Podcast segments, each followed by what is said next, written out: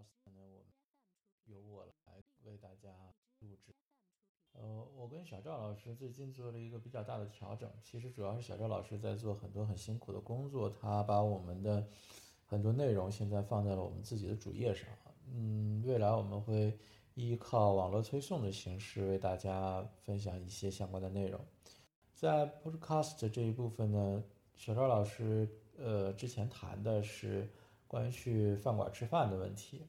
那么这自然而然呢，就让我想到另外一个事儿，就是你如果去饭馆吃饭的话，这家饭馆如果是连锁经营，或者说它开了比较长的时间，它怎么能够保持出品的稳定性？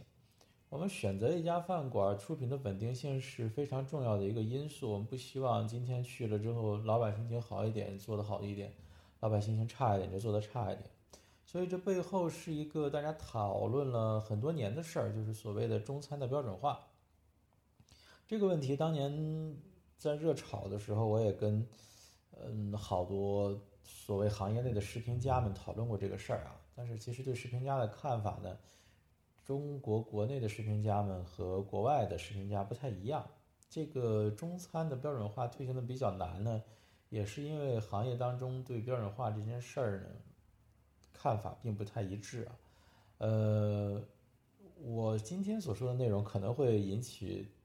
大家的一些不太同意的地方，反正就当谈出来大家讨论一下吧。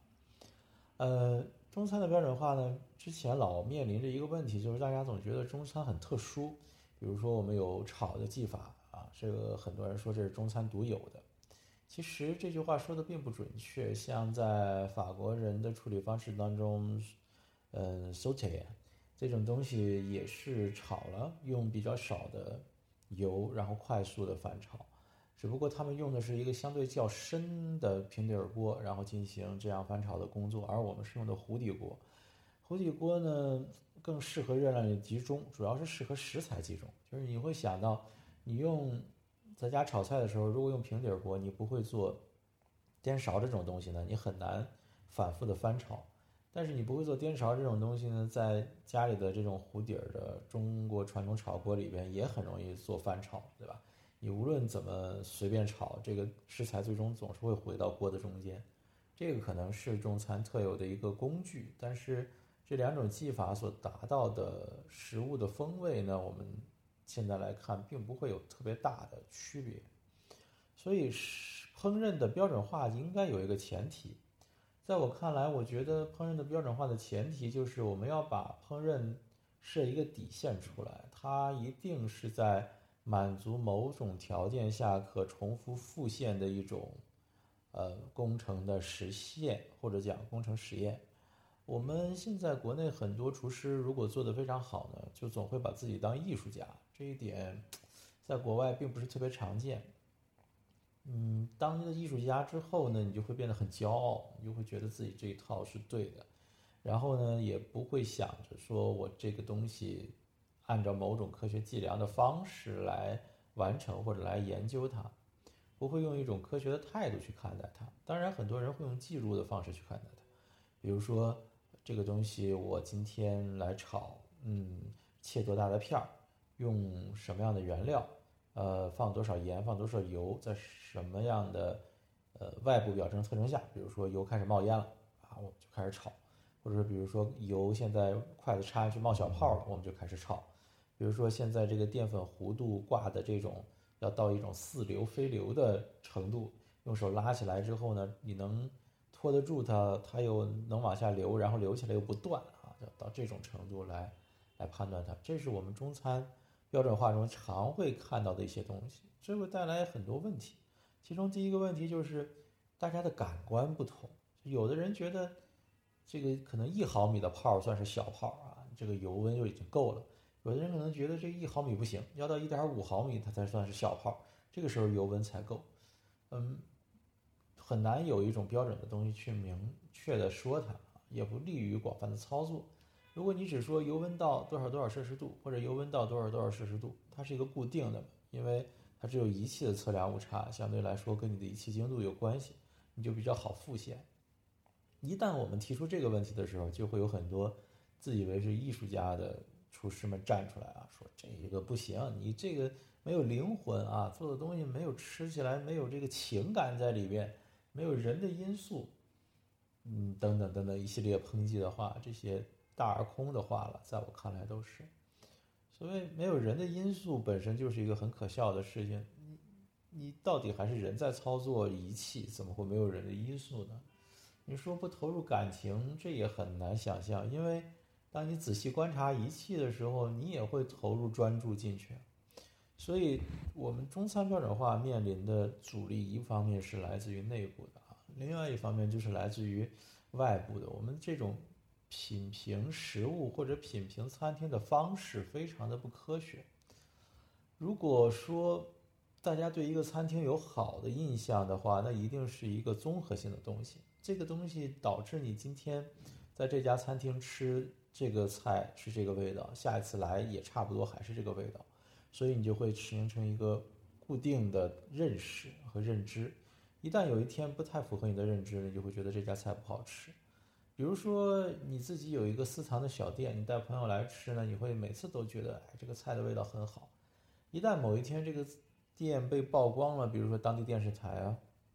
或者说是更大的媒体啊，被曝光出去之后呢，比如说人蜂拥而至。这个时候你再来吃，你就会觉得，哎，很难吃。这个很难吃，并不简单的是因为人流量大或者客流量大了之后，食物的品质出现了波动。有很多可能性是因为环境因素，比如说它本来是一家很安静的店，然后变得人声嘈杂了；本来是一家放慢音乐的店，但是它为了使客流量增大，突然把节奏感加强。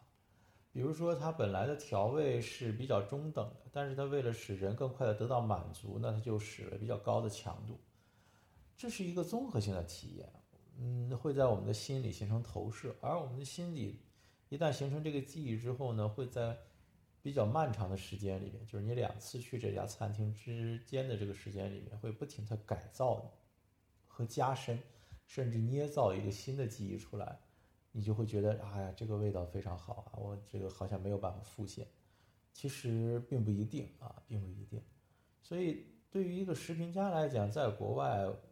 大家看米其林，米其林可能对很多标准来讲，有很多人说对的东中餐对不上啊，或者说对中餐没有一个没有一个好的这样的一个指导作用。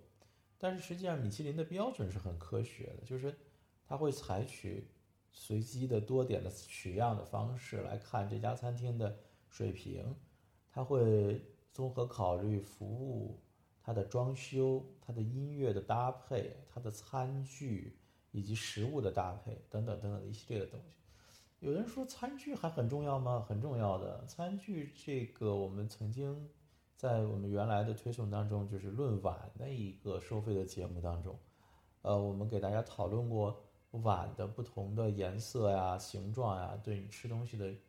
口感的一个变化，这是其实是心理上的预期。比如说，你用蓝色的碗吃爆米花，你就会觉得比红色的碗吃爆米花，感觉爆米花更脆啊。其实，其实不会的，只是你你的感官上的一个欺骗而已。所以他们会综合的考虑这些事情，是一套完整的科学体系。那么，至于为什么很多米其林餐厅，呃，被推荐了之后，然后他再开到别的地方，大家去吃就觉得这个东西特别难吃，或者大家就觉得这个东西根本就跟我连连街边摊都不如。最主要的原因并不是说，呃，这家餐厅的标准化做的不够，是因为它的环境啊，它的整个的过程没有复现过来。我们国内的很多餐厅的人，老是觉得这是一种艺术行为，他可能开在每一个方向的餐厅的，呃。都是随性开的，就是他觉得这个城市装修应该这样，那个城市装修应该那样，并不是一个统一的连锁。这种时候，我们发现看统一的连锁店的好处就出现了，比如说像，庆丰包子铺这种东西啊，它每一家的装修都是那个那个那个那个那个水准，然后它每一家的服务员也都是那个水准，然后你去每家吃也都会觉得它就是那个水准啊，所以。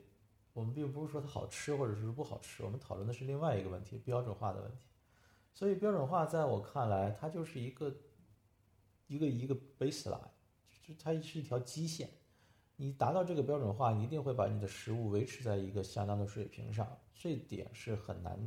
做到的，尤其是艺术很难做到的。那么它肯定是一个工业的、科学的或者工程化的东西啊，它必然会带来一些，比如说像审美上的不同。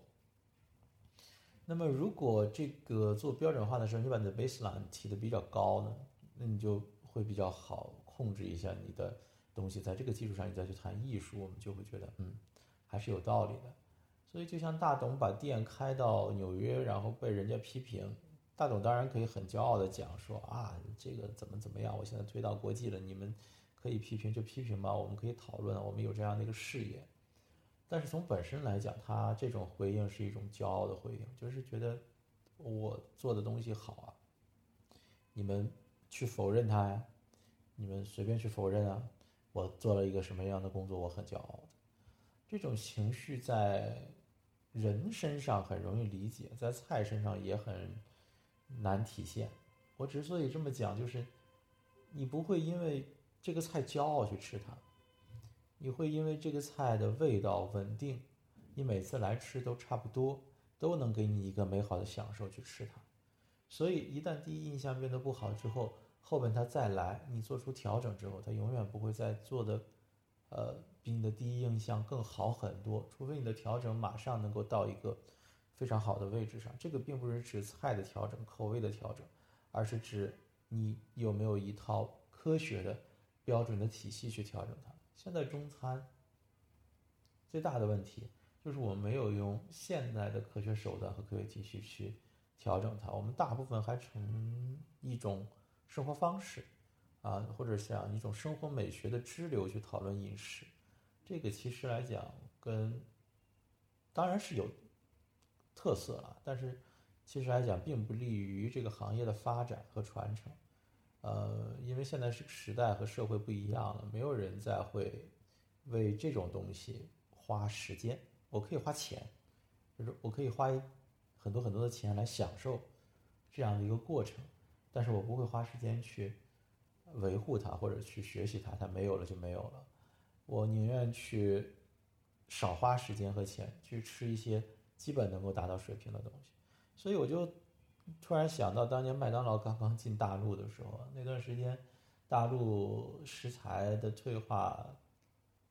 期刚刚进入比较快的阶段，嗯，不像现在这么快。而原来的食材退化期刚刚进入比较快的阶段的时候，有一个著名的美食大家叫王世襄，王世襄先生就不太。去吃别的东西了，而去吃麦当劳，他会觉得，起码那个地方，面是面粉的味道，冰激凌是冰激凌的味道啊。这个，这个东西大家对生活方式的追求生活美学的延伸总是这样的。你最终要回归到真的情况下，你必然会跟科学发生交集。而你在大肆讨论生活方式啊，或者是这种精神层次啊，这种艺术层次的东西的时候，你就很难回归到这个层次，就是。真实可靠的这样的一个层次，所以我想，中餐标准化之所以难进行，并不是因为中餐有什么特殊性，而是因为我们的科技引入餐饮的这个程度实在是不够啊。人讨论这些人就很多都没有工科背景，他还在讨论标准化，这个本身就是一件很奇怪或者是相对可笑的事情吧。呃，所以大家如果去饭店吃饭。不管是下馆子也好，还是上饭店也好啊，大家去吃饭的时候遇到了这种水平不稳定的现象啊，或者是当你感觉不好的现象的时候，你们可以综合考虑一下这些问题。呃，标准化的问题是方方面面的啊，这个并不简单的说是老板心情好还是心情不好。嗯，这个背后其实有很多的东西可以讨论。我们如果以后有机会，会逐渐拿出来我们成熟的想法跟大家分享。呃，这一期就到这谢谢大家。